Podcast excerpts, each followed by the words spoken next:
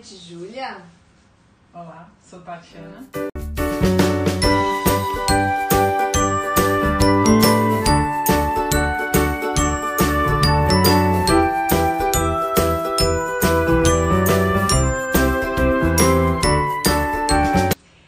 Nós estamos aqui nesse canal, inaugurando hoje esse espaço para a gente tratar de teologia, para a gente conversar sobre teologia, porque nós amamos as escrituras e a gente gosta de pensar a gente quer ter um momento aqui para refletir sobre assuntos relacionados à, à feminilidade, à nossa vida, como mulheres de Deus, mulheres da palavra, mas também a gente quer falar sobre todas as verdades de Deus reveladas nas Escrituras, porque nós cremos que ela é a revelação de Deus para nós e aí por isso ela precisa ser estudada, pensada, discutida, refletida. E eu espero que você que está aí do outro lado da telinha participe junto com a gente. Pode mandar seus comentários, as suas perguntas. A nossa ideia é a gente trazer um tema, conversar sobre esse tema, mas também receber de vocês dúvidas, perguntas, críticas e afins. Para esse primeiro dia, bom, uma outra coisa que eu queria falar é o seguinte: essa ideia começou, a gente falar sobre feminilidade redimida, começou com uma série de é, aulas de escola bíblica dominical que a gente teve na PIB Barueri, que é a nossa querida igreja. E aí a gente tratou sobre o que é a feminilidade. E aí pensamos, e essa aqui é a evolução dessa, dessa, dessa aula de EBD. É, evolução e continuação. Exatamente, e a ampliação, assim, daqui para o mundo. E aí, então, a gente vai começar praticamente como a gente começou lá na EBD. O, prim a, o primeiro tema do dia de hoje é Feminismo. Feminismo, o que, que é o feminismo, o que, que é esse movimento todo que a gente está mergulhado hoje. A gente vai falar sobre as ondas e tudo mais, sobre pessoas, sobre livros importantes. Mas uma coisa importante da gente falar, é que você vai falar, né? É que ele é mais ou menos quase que totalmente baseado no livro da Carolyn McCulley, O Feminilidade Radical. Tá aí na telinha a capa do livro. É, vai chegar aí na, na capinha, na, na sua tela. E, então, assim, a qualquer momento vai anotando aí, joga nos comentários as suas perguntas, as suas questões, porque a gente vai ter um momento para conversar sobre perguntas no final desse vídeo, mais pro final a gente vai ter esse momento, mas também a gente espera fazer outros vídeos com as perguntas de vocês. Então vamos lá. Ok. É, bom, como a Arit falou, né, a gente vai tratar hoje do, da história, um pouco da história do feminismo, né? Eu vou tentar ser bem sucinta aqui, porque a gente tem uh, um espaço aqui que é bem mais dinâmico, né, do que as aulas EBD. É, e a gente vai tratar, como a Arit falou também, a respeito, é, como base, esse livro da feminilidade radical da Carolyn, né? A Carolyn, ela é uma jornalista, né, que no começo, acho que em torno dos anos 70, ela estava na faculdade, fazendo jornalismo na faculdade, e, e lá ela teve contato né, com um conteúdo é, feminista naquela época. A gente vai falar um pouco mais pra frente que naquela época, é, década de 70, era o auge da segunda fase do feminismo. Né? Então ela teve contato na faculdade naquela época, só que depois de um tempo ela acabou tendo contato com o evangelho por meio da irmã dela, né? E veio a se converter, se integrou a uma comunidade cristã e começou a aprender é, o que, que é o evangelho, o que, que é a liderança masculina, né, segundo a Bíblia, e começou a ter esses conflitos, né? Peraí, eu tô, aprendi na faculdade que o homem é um bicho mau que tem que ser né, hostilizado a todo custo, mas na igreja eu aprendo que ele é o meu líder, ele é o meu pastor, ele pode ser até, posso vir a me, me casar, a ser o meu esposo, e ela é, enfrentou esse conflito aí. E eu acho que mu muitas de nós, e até você que pode estar ouvindo e vendo esse vídeo agora, pode estar passando por esse conflito, né? Pode estar enfrentando ideias, ideologias é, no seu trabalho, na sua faculdade, que de repente você chega numa igreja e as coisas não fecham, né? Você tem muitas dúvidas, então esse é o propósito também desse, dessa, dessa mini aula, desse vídeo aqui, ser um apoio para você nesse sentido. Então a gente vai passar pela, pela um pouco sobre essas fases que eu comentei, que a Carolyn é, fala no livro dela. E o primeiro slide aí, ele traz um conceito do que é o feminismo.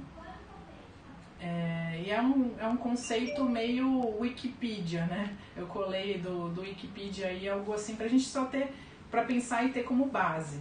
E ele fala que o feminismo é um conjunto de movimentos políticos, sociais, ideologias, filosofias que têm como objetivo comum direitos equânimes, iguais e uma vivência humana por meio do empoderamento feminino e da libertação de padrões patriarcais baseados em normas de gênero Envolve diversos movimentos, teorias e filosofias que advogam pela igualdade entre homens e mulheres, além de promover o direito, os direitos das mulheres e seus interesses. Uma coisa que eu queria deixar afirmado aqui, Arit, é que o fe feminismo ele não é somente. Ah, eu acredito que homem e mulher tem que ser igual, então sou feminista.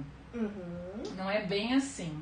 Uhum. Né? O feminismo ele é um conjunto de ideias e, e muitas vezes é, alas do feminismo até discordam entre si em alguns pontos, em algumas circunstâncias, mas ele é, um, ele é uma ideologia, ele é um conjunto de ideias, de crenças, de valores. Isso tem reflexo na política, na, na sociedade, né, na família, no trabalho.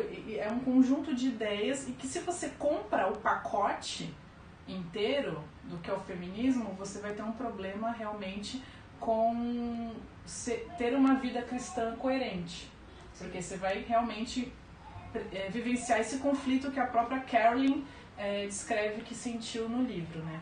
Então, o, o intuito desse slide é para dizer aí que feminismo não é só buscar pelo direito igual da mulher, é, seja em, é, no âmbito civil, né, principalmente, que não é só isso. Sim. É muito mais do que isso e a gente tem que enquanto crentes é, e pensantes, a gente tem que considerar, é, né, a gente tem que comprar um produto por todas as características dele, por tudo que ele significa, não só porque eu gostei da cor dele, né? Uhum. É, eu acho que a grande questão, uma das questões que, que eu discordo do feminismo é porque uhum. ele propõe uma identidade feminina. Ele diz, a mulher é assim, ela tem que ser assim, ela tem que agir desse jeito, ela tem que pensar desse jeito.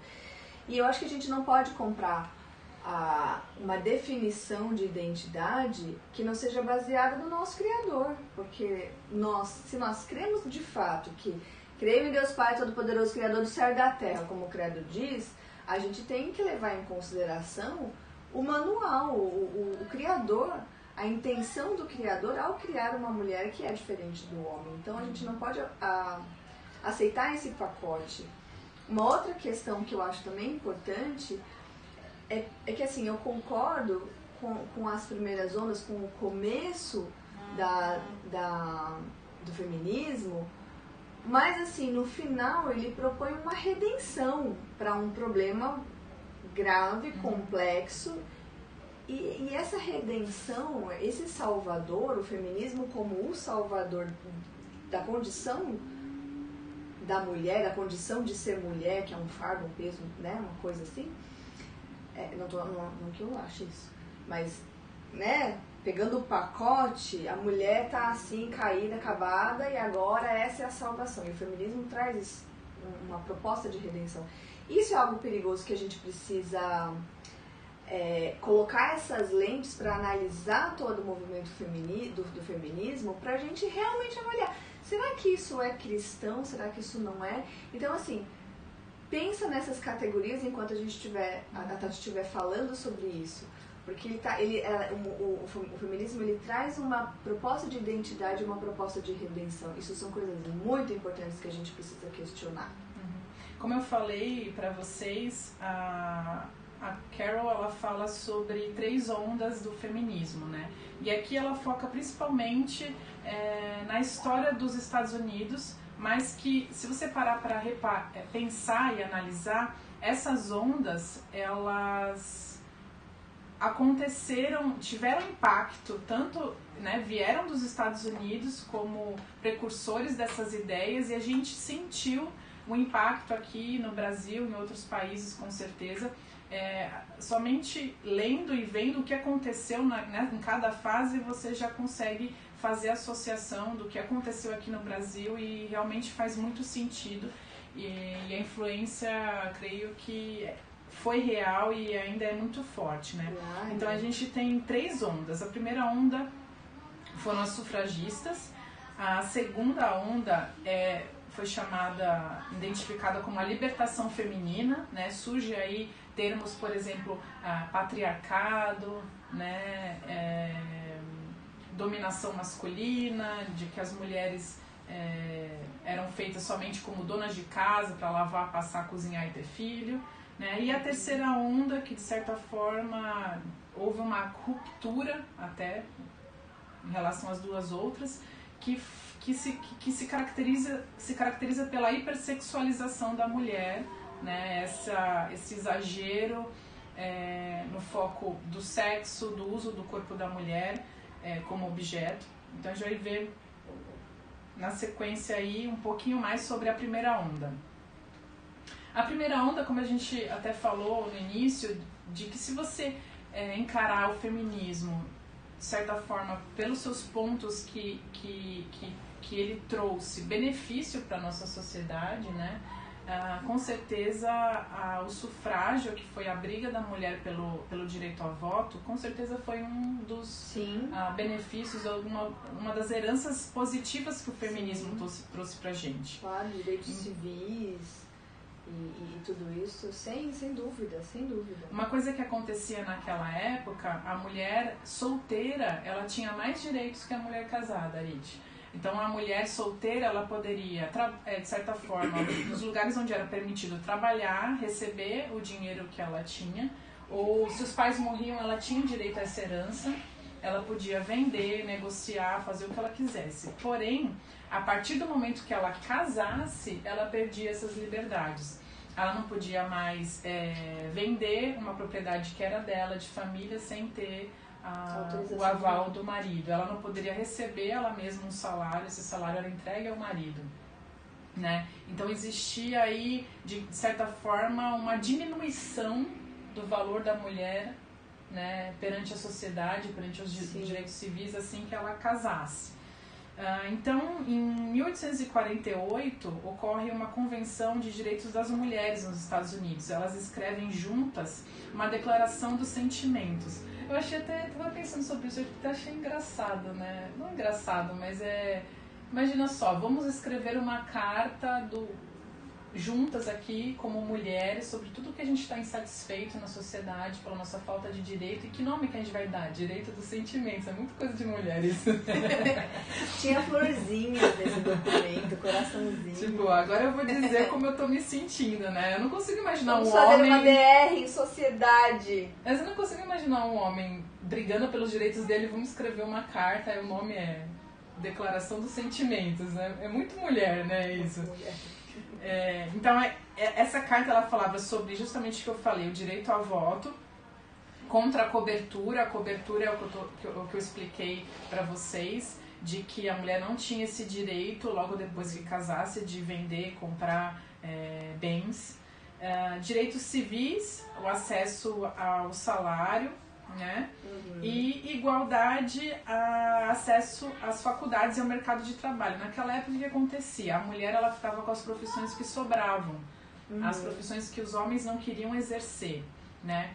E uma coisa que eu sempre é, ressalto quando eu falo sobre essa questão da guerra, né, entre trabalha em casa e trabalha a dólar e trabalha fora, aquela coisa toda, é de que, por exemplo, a mulher negra nunca teve essa, esse, essa questão, nunca foi uma dúvida para ela, porque ela sempre teve que trabalhar. Obrigada. Né?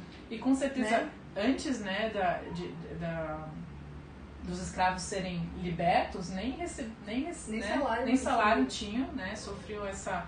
Esse, esse, Até mesmo esse... criança, né? Você vê assim filmes que retratam a escravidão, você vê crianças pequenininhas trabalhando na, na lavoura, mulheres, homens, debaixo de sol, debaixo de chuva. Não havia é, não, havia esse tipo de diferenciação, né?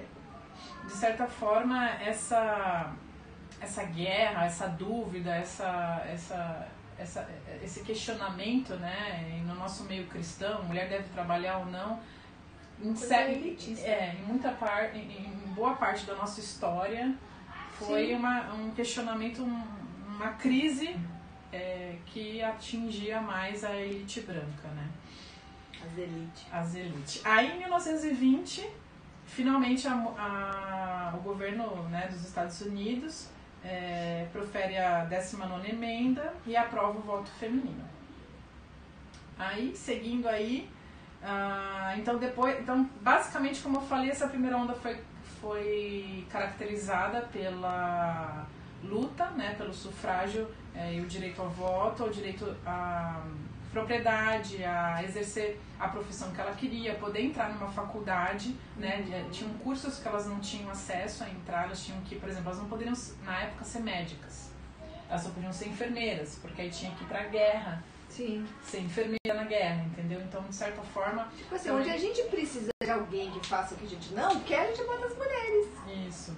E também, isso acabou, a gente vai falar um pouco sobre isso mais pra frente, mas isso começou a mudar também depois da, dos períodos de guerra, né? Porque Sim. os homens, eles saíram, foram pra, guerra, foram pra guerra. E alguém tinha que ficar Aí as mulheres começaram a trabalhar nas fábricas, trabalhar com armamento. Alguém né? tem que trabalhar nessa família e sustentar a vida, né? Inclusive, em outro livro, que a, a Carol, é, o livro do trabalho, que a Carol falou sobre a questão Sim. do trabalho, ela menciona até que na época foram feitas pesquisas e identificaram que as mulheres trabalhavam melhor na linha de montagem do, dos artigos de guerra do que os homens. O nível de qualidade era muito superior né, do trabalho das mulheres.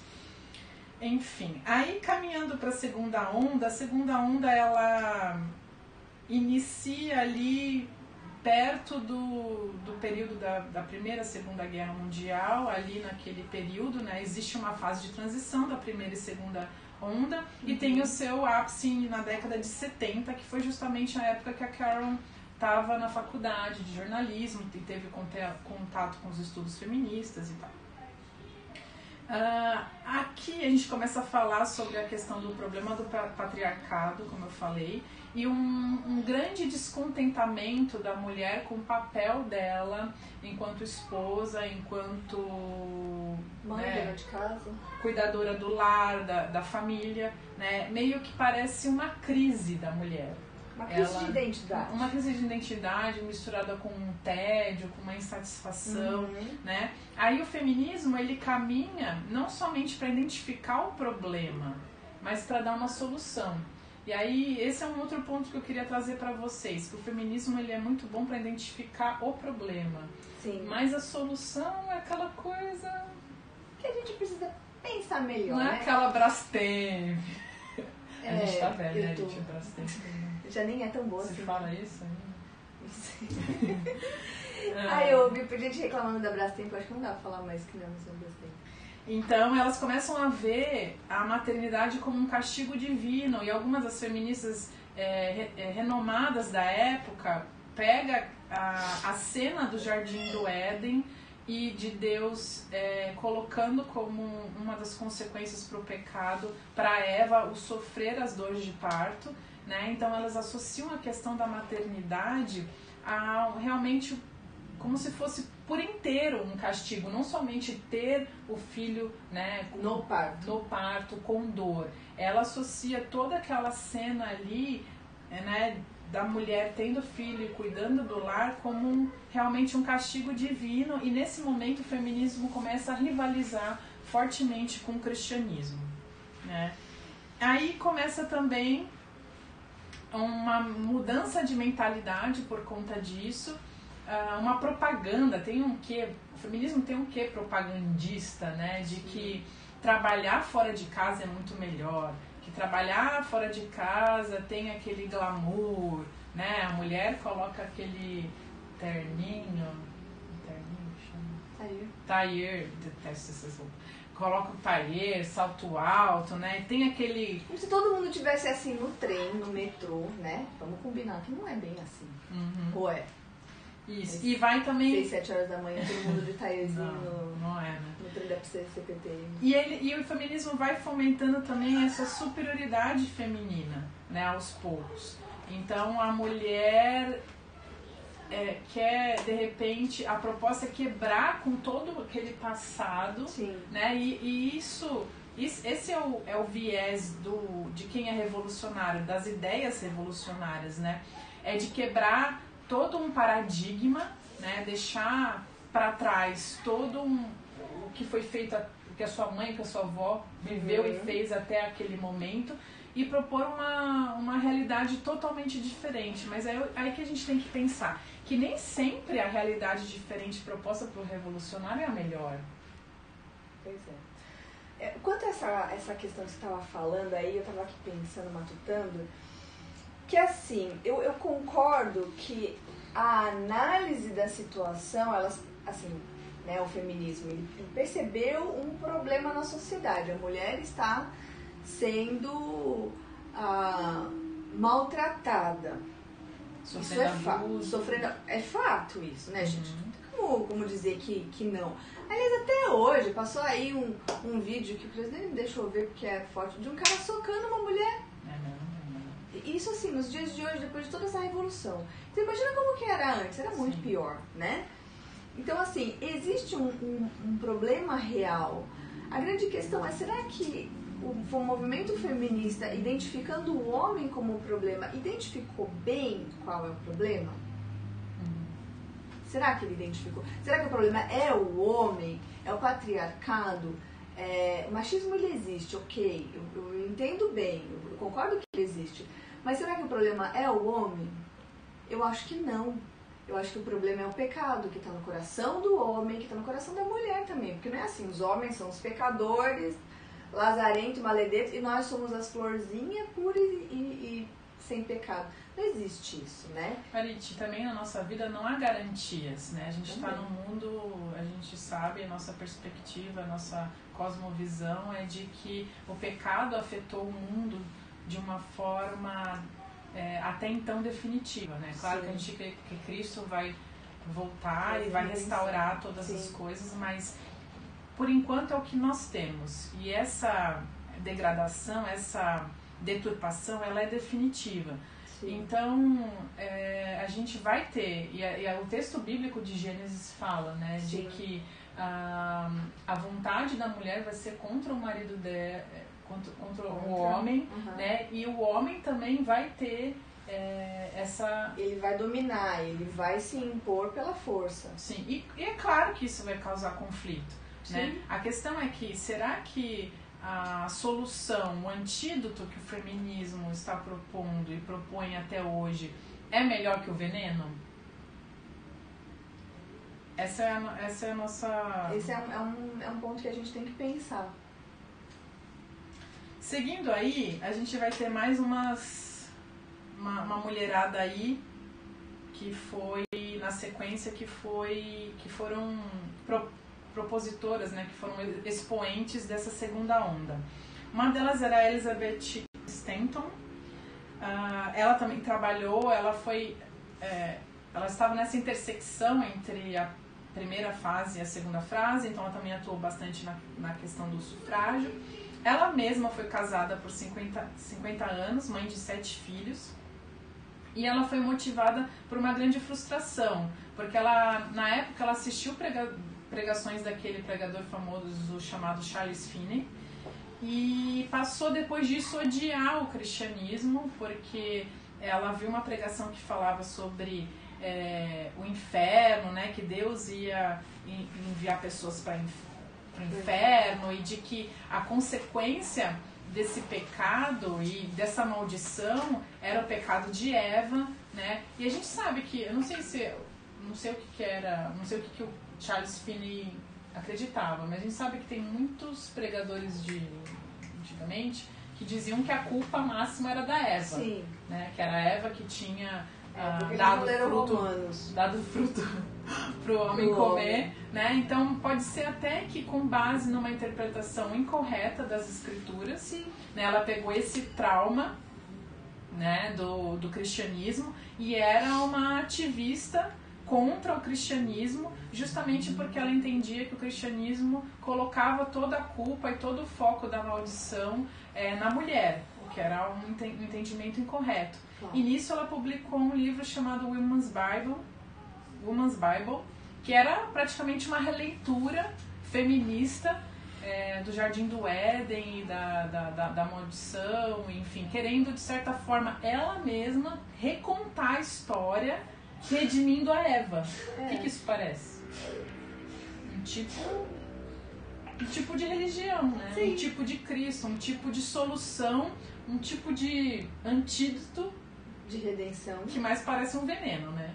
Pois é. Exatamente. A sequência aí, vamos falar dessa dupla dinâmica. Jean-Paul Sartre e Simone de Beauvoir, sei lá como falar isso, Ben... ben Sartre. Ben, você que é francesa aí fala. Simone de Simone de Beauvoir. Ou alguma coisa do tipo. Eu não, não curto francês, não. Esses dois cabras aí, eles eram... foram grandes filósofos. Se acharam no mundo também, né? Ah, sim. Eles eram grandes filósofos franceses, né? De muito, são muito famosos até hoje, até, até os dias de hoje, né? né? Não pode negar a importância. E mas o foco aqui era é, o foco aqui ele que eles eram, eles tinham um tipo de relacionamento aberto, né? Então, lembra que a gente falou, eu falei em algum momento de que tudo o que aconteceu é, nesses países, nesses movimentos feministas de alguma forma refletiram né, e respingaram até mesmo aqui no Brasil, uhum. esse é um dos casos. Esses aqui, esse, esse casal aqui, ou essa dupla, porque nunca foram casados, eles fizeram a propaganda por, por mundo afora do relacionamento aberto. propaganda. Uhum. E, e aí justamente essa era a proposta, de que o amor ele não deveria prender o outro num relacionamento, de que o amor só valeria a pena se ele fosse livre, né? Uhum. Só que no fim das contas, o fim dessa história não era, não aconteceu, não foi assim tão bonito quanto eles pretendiam no papel, né? Na verdade, John Paul Sartre, ele era um predador de homens, de homens, ó. Não, não era tanto assim. Apaga. Não. Ele era um predador de mulheres. E, de certa forma, a Simone era cúmplice dele. Então, depois de, depois de determinado tempo, ela conhecia mulheres mais novas, trazia essas mulheres para dentro do relacionamento deles, desse relacionamento aberto e, e promíscuo, né? Que na, aberto é uma palavra bonita para algo ruim, de certa forma, né? Porque aberto normalmente é uma coisa boa, né? Você é aberto para coisas novas, enfim. Mas não foi o que aconteceu com eles. E nesse, nessa história, desses relacionamentos todos que eles tiveram, ele obrigou várias mulheres a fazerem abortos, porque ele não queria ser pai. Ele, duas dessas meninas ou mulheres, depois de, de um tempo, se suicidaram. E a Simone viveu a vida inteira dela infeliz, desejando ser a única do, do Jean Paul Sartre, mas nunca sendo essa mulher única e exclusiva. Né? Então ela passou a vida dela inteira triste, de certa forma amargurada, porque ela não conseguia ter essas relações extras, extraconjugais, ela não tinha. Uhum. Então virou mais, mais do mesmo, um arranjo sexista tradicional, abusivo, de um homem com cara que, de liberdade. Com cara de liberdade, de um homem que usava essas mulheres e usou a Simone nesse relacionamento aí por anos e anos. E aí Simone, em 1949, ela escreve uma obra chamada O Segundo Sexo. E esse segundo sexo, qual que era a ideia do livro? De que a mulher era sempre o segundo, a, a, segunda, o segundo na história, o segundo eu, o segundo ser, uhum. né? Nesse cenário, de que ela sempre era o outro, que o homem era o primeiro, principal. o principal, o, principal, o absoluto, né? É, então, o que ela chegou à conclusão é de que a ruptura feminista, o alvo dela era ser o quê? O principal. Tomar o, o lugar que havia sido surrupiado pelo homem, pela figura masculina. Né? Agora, é interessante porque, assim, essa ideia de eu tenho que ser a primeira é a ideia de você se colocar em primeiro lugar e você rebaixar o outro para o segundo uhum. lugar. É você fazer com o outro que você não gosta que façam com você. Né? É um que assim. E você de... para pensar, né? Lá no começo a gente leu, né? a gente leu o conceito de feminismo by Wikipedia, de que feminismo era um, traria um senso, traria uma ideia de igual, de igualitarismo. Sim. Mas o próprio feminismo propõe que precisa ter um primeiro, que precisa ter um segundo, Sim. né? Então, elas mesmas, elas, elas próprias propõem a desigualdade. Sim. Né? Então, aí que tá, mais um antídoto, mais com né? cara de veneno. E o cristianismo, o que, que ele traz? Quem é o eu absoluto? Quem é o primeiro? Né? Essa pergunta aí é primeira aula de catecismo, né? Deus é o primeiro, Deus é o absoluto, dele derivam todas as coisas, todo o conhecimento, todos os seres. Toda a criação. Né? Nós não queremos, não devemos desejar buscar um, um, lugar que não nos pertence, que não nem pertence ao homem, ao homem mulher, né? e não pertence à mulher. Aí no fim da sua vida, Simone declara seu amor a Sartre e né, não foi uma história aí Exatamente. Um final feliz. Foram felizes para sempre. É. Na sequência aí, pra gente não se alongar muito, né? Ah, teve também a Betty Friedan. Ela, em 1953, escreve a mística feminina. E eu acho interessante essa mística feminina, porque essa mística feminina, o que que era? Ela dizia assim, Arite, ah, eu cuido da minha casa, não me falta nada, meu marido trabalha, eu tenho o suficiente, tenho carro de luxo, eu tô aqui em 53, pós Segunda Guerra, é uma fase que acho que foi uma fase que os Estados Unidos prosperou muito. Sim. Então ela tinha todos os eletrodomésticos possíveis em casa, começou a aparecer tudo aí, aspirador, liquidificador, máquina de lavar. E no fim, no final do dia, essa mulher sentava no sofá, olhava pro teto e pensava assim: tá faltando alguma coisa Uhum. Tem alguma coisa aí, tem um problema que não tem nome. E nisso ela chamou essa mística feminina, é alguma coisa.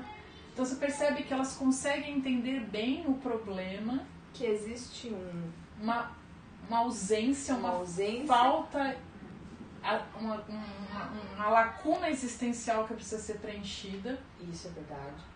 Sim, mas a resposta delas é de que vou sair para Gente, não faz sentido nenhum pra mim. Vou resolver isso pegando o trem da CPTM às seis da manhã.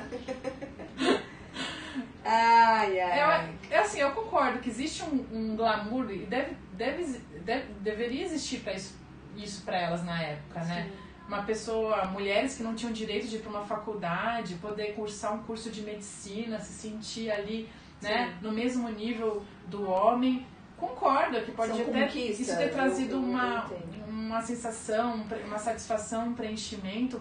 Mas hoje a gente está aqui em 2020, a gente já sabe essas respostas de que só isso não preenche a mística feminina, não preenche o problema que não tem nome, né? Sim. E mais uma vez o feminismo procurando um tipo de redenção num problema um tipo de solução redentiva, redentiva que não redime de fato. É, em um problema real, mas que as causas não foram é, identificadas corretamente, adequadamente, como a gente entende né, a Bíblia, de que ah, o ser humano ele pecou, ele caiu em sua natureza e que a plena satisfação dele só vai ser encontrada no relacionamento com Deus, no relacionamento verdadeiro, né, de de existência de criatura para criador, né? Uhum.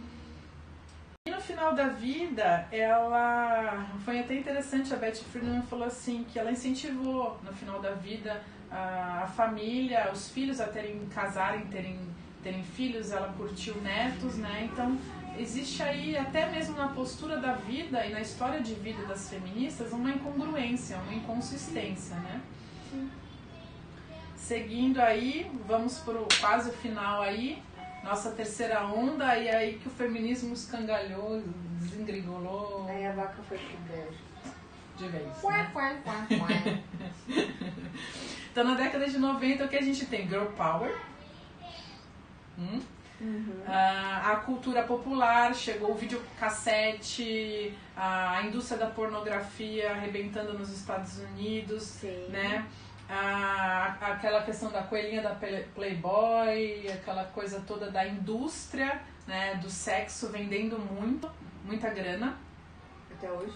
Isso. E aí, desde. Eu, lembra que eu falei que com certeza cada uma dessa onda teve reflexo no Brasil? Você lembra que na década de 90 a gente ia pras festinhas de criança, o que, que a gente dançava?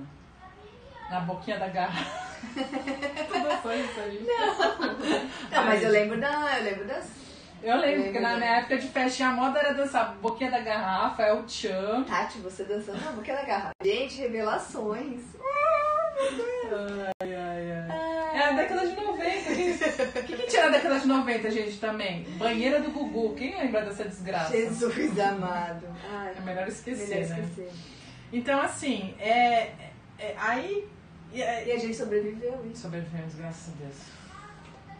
E aí que eu fico pensando assim, sabe, né? O feminismo, ele sempre lutou, né, por essa, desde o começo dizendo que eles iam, que elas iam buscar uma igualdade, uma valorização da mulher, uma liberdade para que ela pudesse ir nos locais que ela quisesse, estudar onde ela quisesse, né? Poder acompanhar o homem nos direitos civis e de repente você se vê numa situação dessa, né? O corpo feminino sendo explorado, o prazer, o prazer sendo explorado a qualquer preço, sem limite, né?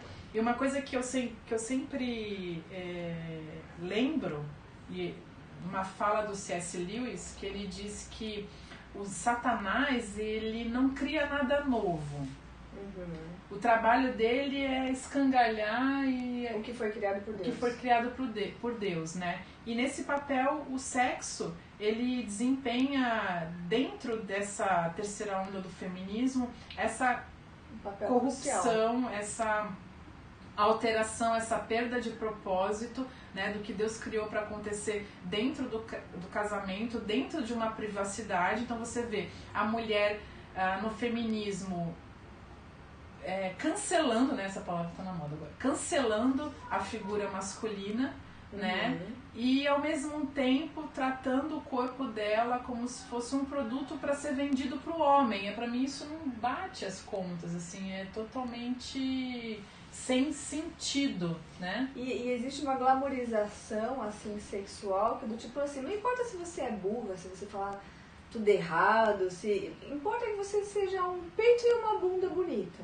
Porque tá tudo certo. Se você for loira, tiver o cabelo do, arrumado do jeito certo, se você tiver a maquiagem certa, se você tiver a roupa certa e for bonita, tudo bem. Você vai, você, você alcançou o máximo do Eu que é o ser feminino, o intuito né? dessa mulher aqui era assim: ah, o homem não tem nada a ver com as minhas decisões, a sociedade não tem que tomar decisão com o que eu visto, como que eu saio na rua, ah, com quem eu durmo, com quem eu saio, o que, que eu faço da minha vida, né? Uhum. Mas ao mesmo tempo, essa liberdade de usar a roupa que ela quer, que ela deseja, ela sabe que vai ter um impacto no olhar do homem, Sim. né? Ninguém é a mulher não é não é infantil Hum, nesse sentido, não é ingênua. ingênua nesse sentido, né? Então, de certa forma, ela continua ainda querendo a atenção masculina.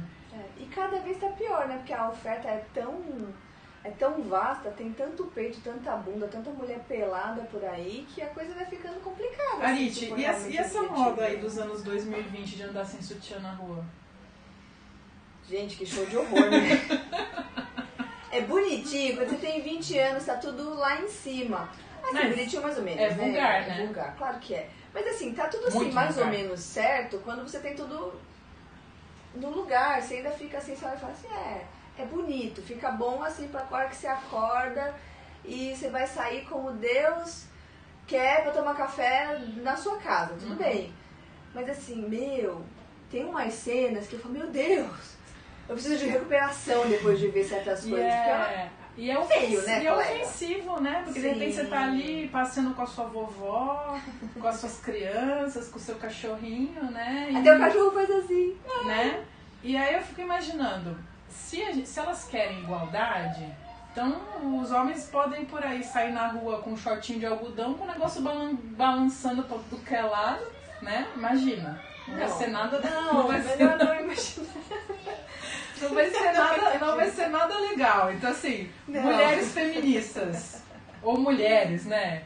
Mulher. Não, não encasquetem com os coitados do sutiã, né? Deixa eles não têm aí. nada a ver com essa briga, com essa história e eles enfim. Ai, Próximo slide aí, o que, que temos?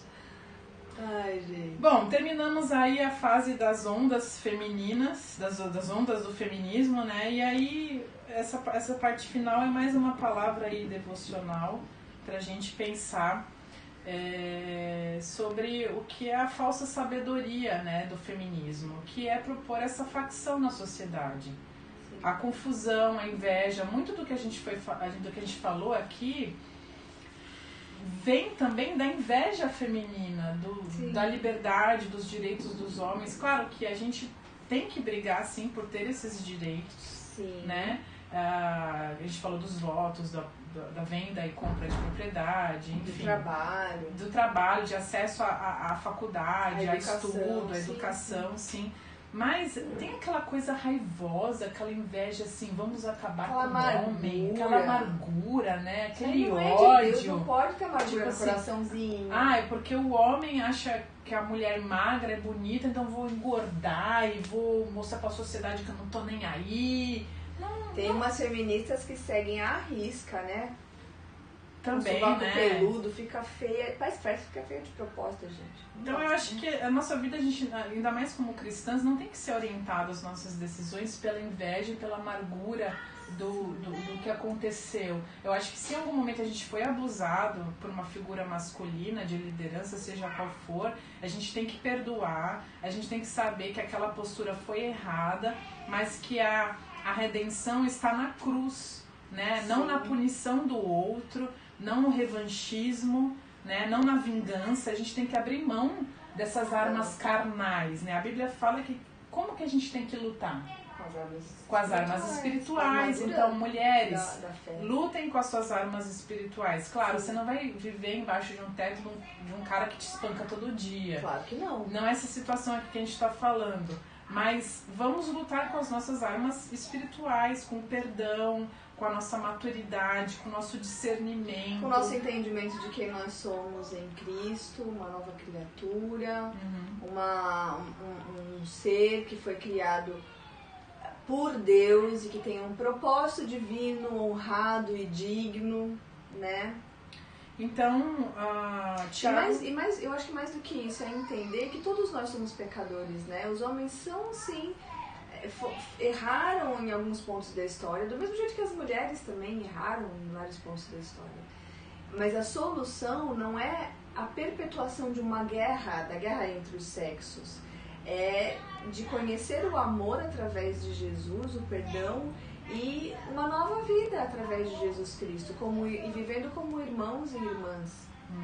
Tiago 4.1 diz, De onde vêm as guerras e contendas que há entre vós? Não vem das paixões que guerreiam dentro de vocês? Então, quais as paixões que estão guerrando no coração das mulheres e no coração dos homens que nos fazem estar em contenda constantemente, né? Isso é para pensar. A Carolyn, ela colocou uma definição aí sobre o pecado nessa perspectiva do feminismo e da guerra feminista, né? Que é a seguinte: o pecado deforma tudo, inclusive o bem que Deus planejou ao criar homem e mulher.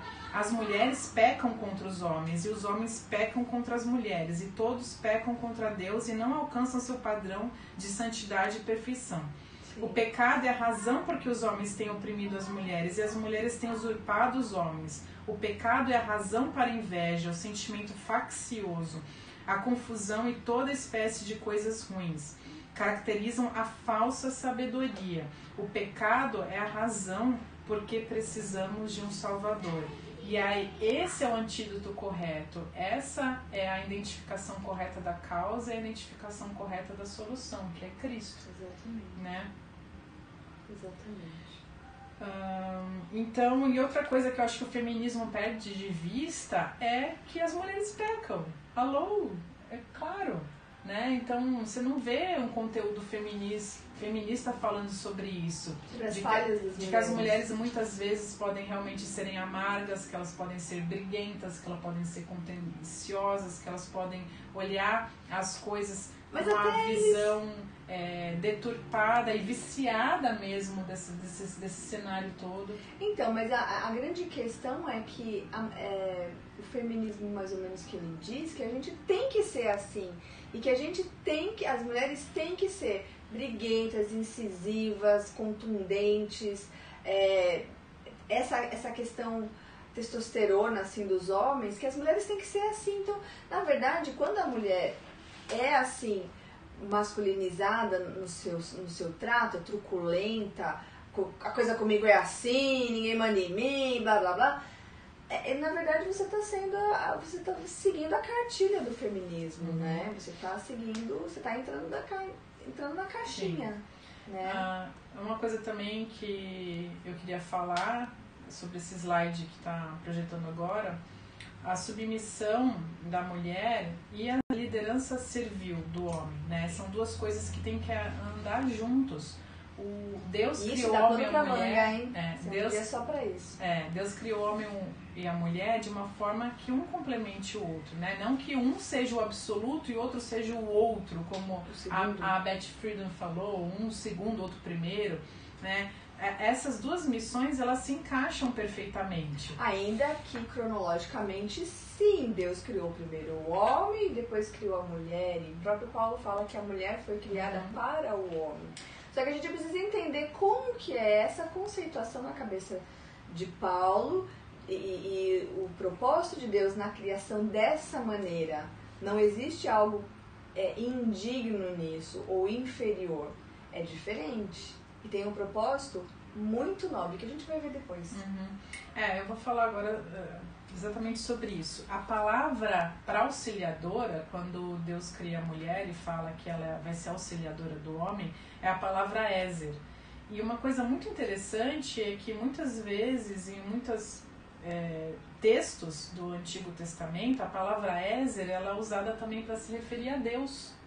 A Deus sendo auxiliador do ser humano, numa forma é, mais genérica. Né? Uhum. Então, ser auxiliadora do homem não quer dizer inferioridade, não quer dizer que esse auxílio quer dizer que ele é o primeiro que está fazendo a, a, tarefa mais importante e a mulher está ali só ajudando, dando um tapinha ali, né?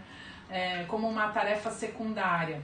Não, exatamente porque muitas vezes o próprio Deus se coloca como auxiliador, né? como uma tarefa de auxiliar o ser humano, a criação dele. Então é uma tarefa de alta dignidade e Sim. de alto, alta confiança que Deus colocou nas nossas mãos, né? De auxiliar a, a gestão e o cuidado da, da, da, da, da, criação e do papel do homem como uma liderança servil, né? E outro ponto aí é a relação entre intra, in, in, intra, intra, intra, intratrinitariana, né? Que ah, Vamos pra fazer aquela brincadeira da forca, né? Jesus, ele veio, é, em né, nasceu em forma humana de uma Uhum. mulher em submissão a Deus Pai. Né? E quantas Sim. vezes o Novo Testamento mostra Jesus orando e falando, Deus, se for da sua vontade, faça assim, faça assado. Né? Então Deus, eh, Jesus estava mostrando ali constantemente a, submissão dele ao Deus Pai naquela missão da redenção. Sim. Então, o porquê que a gente vai encasquetar em ser submissa à liderança eh, masculina, seja no casamento, seja na igreja, seja até mesmo no trabalho, em qualquer tipo de relação que a gente tenha com a figura masculina. O porquê que isso tem que ser um demérito, isso porque isso tem que ser uma inferiorização para a mulher, se o próprio Jesus se colocou num papel de submissão dentro da relação da Trindade, né? Sim.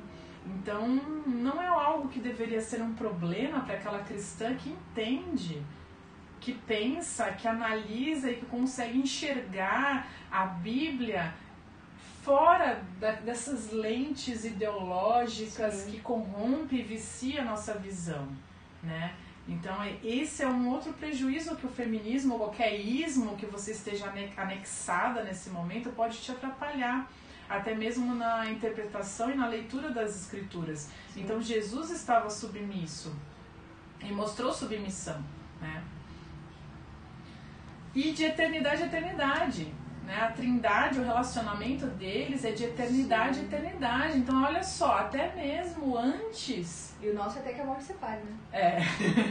até mesmo antes da, da, do mundo ser criado, já existia esse relacionamento de amor e de submissão dentro da, da trindade. Mundo, né? uhum.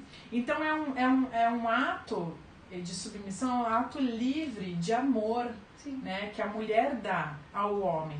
E não é absoluto. E é um ponto importante, né? Porque a partir do momento que o homem quer que você peque, Sim. você não vai ser submissa a ele. Você pode né? não obedecer. Submissão absoluta somente a Deus.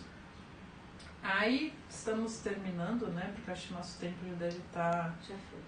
já foi faz tempo. O poder de resumo feminino, feminino, feminino não é o nosso forte, é né? De nenhuma mulher, eu acho. Para fechar aí, vamos para esse último slide aí, o penúltimo slide, sobre ah, iguais, no, no, iguais no ser e diferente no fazer. Né? A gente foi criado à imagem e semelhança de Deus, igualmente como o homem foi. E nossa identidade é, definitiva não é a nossa profissão. Não é ser médica, não é ser astronauta, não é ser cozinheira, não é ser cientista, não é ser esposa, não é ser mãe, não é ser neta, não é ser funcionária. Nossa identidade definitiva é ser filha de Deus. Né? É isso que a gente não pode é, perder de perspectiva quando a gente estiver brigando pelos fazeres. Eu não vou fazer isso, não vou ser submissa, não vou fazer isso, não vou ser isso, não vou ser aquilo. O que, que a gente é acima de tudo, na nossa essência, é filha de Deus. E o que, que isso vai implicar nas outras coisas? O que, que disso vai derivar o meu comportamento e as minhas decisões, né? Aí a gente fala sobre o exemplo de Marta e Maria, de que Jesus falou para Maria que ela tinha escolhido o melhor. E Maria senta aos pés de, de Jesus e ali ele ensina para ela coisas sobre ah, num detalhe, num detalhe, mas isso fica claro que é, é, é coisa sobre o relacionamento é, de Deus, sobre coisas da fé, né? Uhum. Porque ele fala que ela estava ali absorvendo e, e, buscando o que era primordial, o que era mais importante. E Marta estava preocupada em, com os que fazeres. Com os fazeres. Então, assim, será que as feministas não estão mais preocupadas com os fazeres dessa vida? Estão perdendo o conhecimento principal, que é buscar a Deus, né? Muito, muito antes e muito melhor do que uma faculdade. Maria estava ali aos pés de Jesus. Ela, Jesus, ela poderia fazer qualquer pergunta, né? E imagina, eu fico me imaginando essa situação, tanto é de coisa que eu perguntaria. a né? lista é enorme de perguntas. E ali Jesus, ele era um mestre judeu. Imagina naquela época que a mulher era super. É... Não tinha é, formação, né? Educação formal do mesmo jeito que os homens. Isso, ela não recebia aquele treinamento de, de para ser farise, né, para fazer fariseua. parte fariseua, não existe isso.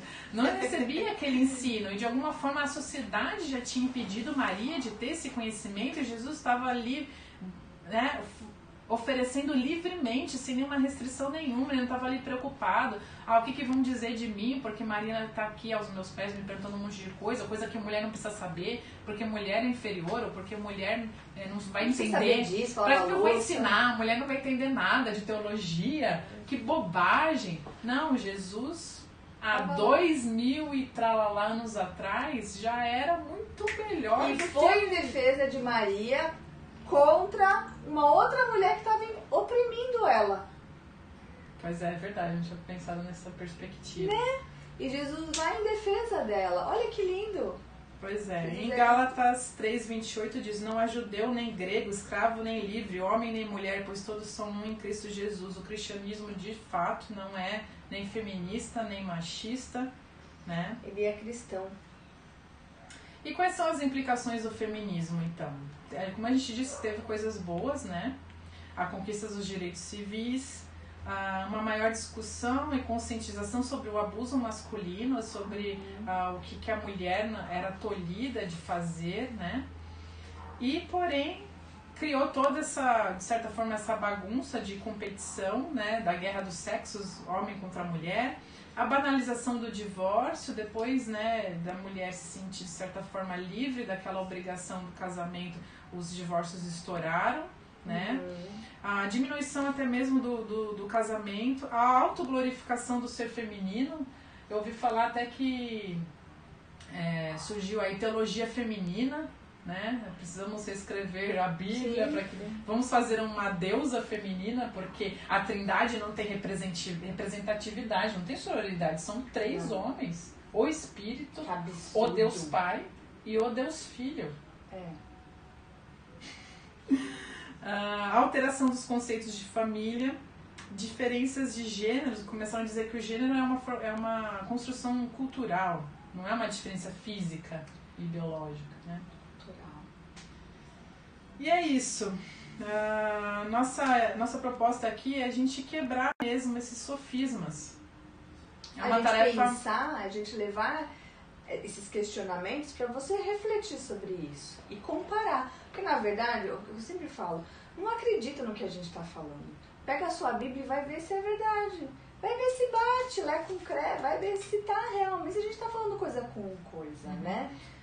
E é uma responsabilidade minha, da Arite, não só nós duas, que somos mulheres de pastor, né? Sim. Mas de todas. Quebrar os então, sofismas. Quebrando os sofismas desse mundo que não são coerentes com a Bíblia. 2 Coríntios 10, 5 diz: Destruindo os conselhos e toda a altivez que se levanta contra o conhecimento de Deus e levando cativo todo o entendimento à obediência de Cristo. Irmãs, vamos questionar, vamos analisar, vamos reter o que é bom, jogar fora toda essa imundícia errada, torta e que perdeu o foco, que quer dizer que o veneno é antídoto. Anti, antídoto. Tô errando todas as palavras. Antídoto. Eu, eu gaguejo, sabia? Eu gaguejo toda hora. Tenham paciência comigo. É, mas é isso, a minha parte da. É isso. Agora você é a parte que ah. você termina e. Então, você tem alguma dúvida? Você tem. Só não xinga a gente, mas quer conversar? Manda aí nos comentários. Existem algumas ah, questões que a gente vai tratar, algumas perguntas, algum. Mandem pra gente, a gente responde, faz um segundo vídeo com Exatamente. essas perguntas sobre feminismo. E também Eu mandem... já tenho algumas pra gente de cara, assim, né? Por exemplo, tem como ser cristã e feminista? A tia Tati vai responder isso no próximo, próximo vídeo. vídeo né? Porque agora já estourou nosso Manda, manda pra gente uh, o que você tiver de contribuição, de dúvidas, de questionamentos de qualquer coisa. E, e é isso. E sugestão de próximos temas também. Também a gente aceita. Se vocês têm interesse. É isso aí. Tchau. Até